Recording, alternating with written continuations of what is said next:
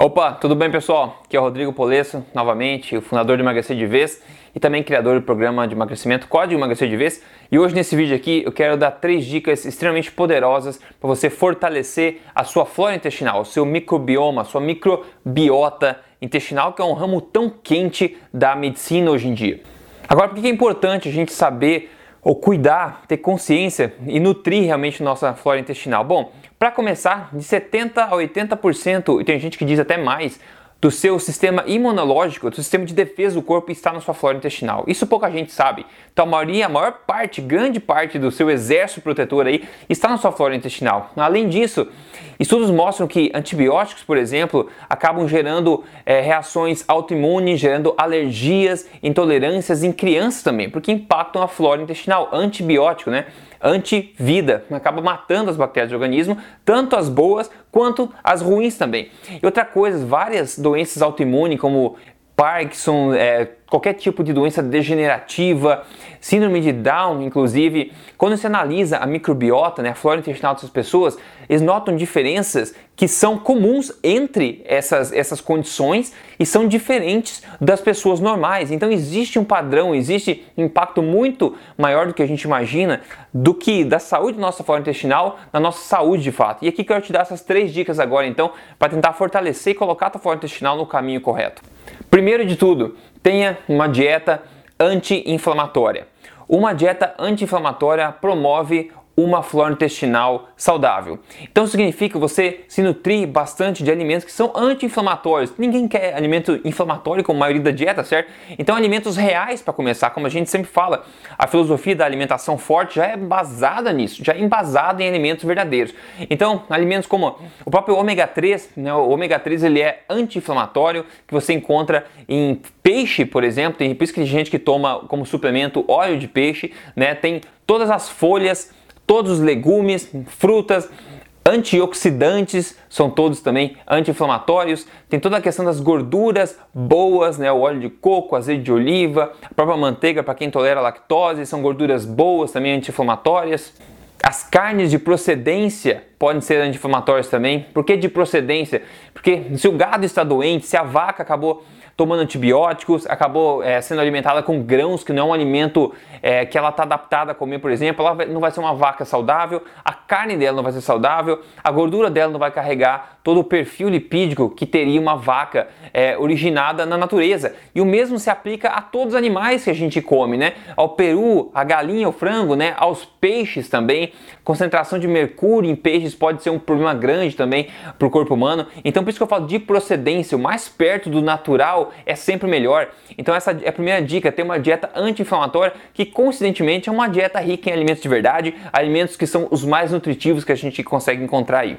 E por que novamente isso é importante? Porque as bactérias ruins do intestino, elas se dão bem em uma, num ambiente inflama, inflamado, inflamatório, pró-inflamatório. Então a gente não quer criar um ambiente propício para as bactérias ruins, a gente quer criar um, um, um ambiente propício para as bactérias boas. E as bactérias boas se dão bem no ambiente que não é inflamado, ao contrário das bactérias ruins. E agora, uma dicasinha bônus também, o pessoal que costuma comer pré-bióticos, como amido resistente, por exemplo, a fécula de batata, entre outros amidos resistentes, tem que tomar bastante cuidado. Um tempo atrás isso era bem comum na ciência, todo mundo estava querendo fazer, mas depois descobriu que quando você ingere esses alimentos, né, o amido resistente, a fécula de batata, por exemplo, você acaba alimentando as bactérias que estão no teu organismo. E se você tiver uma população grande demais de bactérias ruins, você vai acabar acabar fortalecendo essa, essa população também. Então é por isso que muita gente que começa a alimentar ou suplementar com amido resistente acaba se dando mal, porque você acaba fortalecendo também as colônias de bactérias ruins. Então é muito melhor você pegar os prebióticos, digamos, de outras fontes, como fermentados, e também as fibras né, dos legumes, vegetais, etc.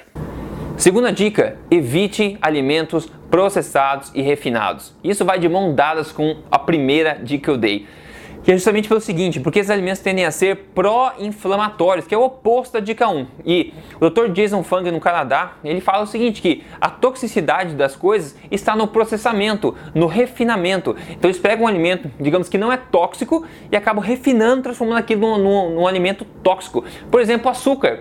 A cana, cana de açúcar, por exemplo, Tem populações que mascam nessa cana de açúcar, as crianças mascam nessa cana de açúcar. Você corta a cana, é uma delícia, eu adoro por sinal. Você corta aquele talo de cana, descasca e começa a mastigar. Aquilo é doce, certo? Só que é a forma natural. E essas crianças não têm cáries, apesar de ser doce. Agora, o que acontece quando você refina? Você tira a fibra, tira tudo, refina naquele cristal, no açúcar cristal que a gente conhece.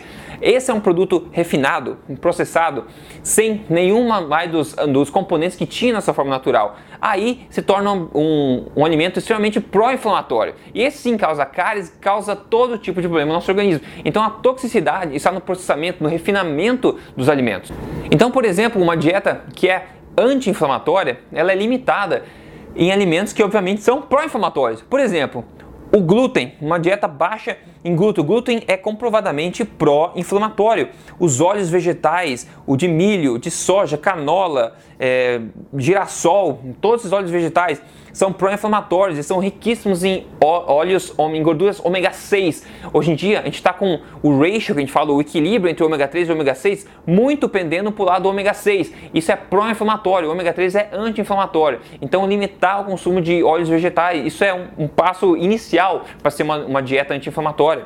Depois, ainda a gente tem o açúcar. Como eu falei, o açúcar refinado é extremamente pró-inflamatório e o açúcar está em todo lugar hoje em dia. Então, retirar ele da sua dieta como você pode, isso é uma grande vantagem para o organismo.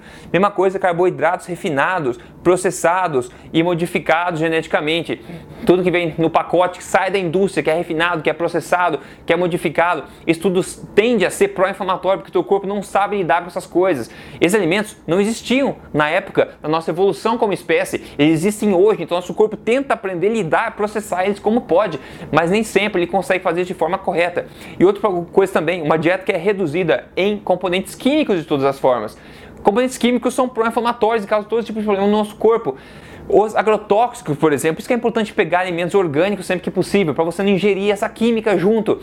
Isso vai nas químicas aplicadas em animais, como eu falei também, a legumes, a folha, a frutas, a todo tipo de química, a produtos de beleza, você coloca na pele, a pele absorve o que você coloca na pele. Né? Você coloca coisa na pele, a pele absorve, você não quer absorver químico no seu corpo, componentes químicos que não são naturais vão provocar inflamação crônica no seu organismo.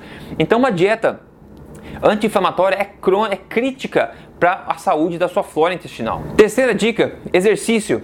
Exercício, como a gente já sabe, é bem-vindo sempre. O corpo humano foi feito para se exercitar, a gente se sente bem, tem muitos benefícios exercitar. Mas a, os estudos sobre a flora intestinal têm mostrado que os exercícios são associados a um aumento da diversidade das bactérias do seu organismo. E uma boa diversidade de bactérias do seu organismo está associada a muita coisa, muita coisa boa que acontece na nossa vida. Muita um sistema imunológico mais saudável, menos condições, menos doenças, mais resiliência. Então a, a alta diversidade de bactérias, de colônias de bactérias diferentes do organismo está associada a muitos benefícios de saúde. E exercícios é uma das formas bastante comprovadas aí de você aumentar essa diversidade de organismos na sua flora intestinal. Agora, o que está associado à diminuição dessa, da, dessa diversidade, por exemplo? Antibióticos, novamente. Hoje em dia é tão fácil tomar antibiótico para tudo.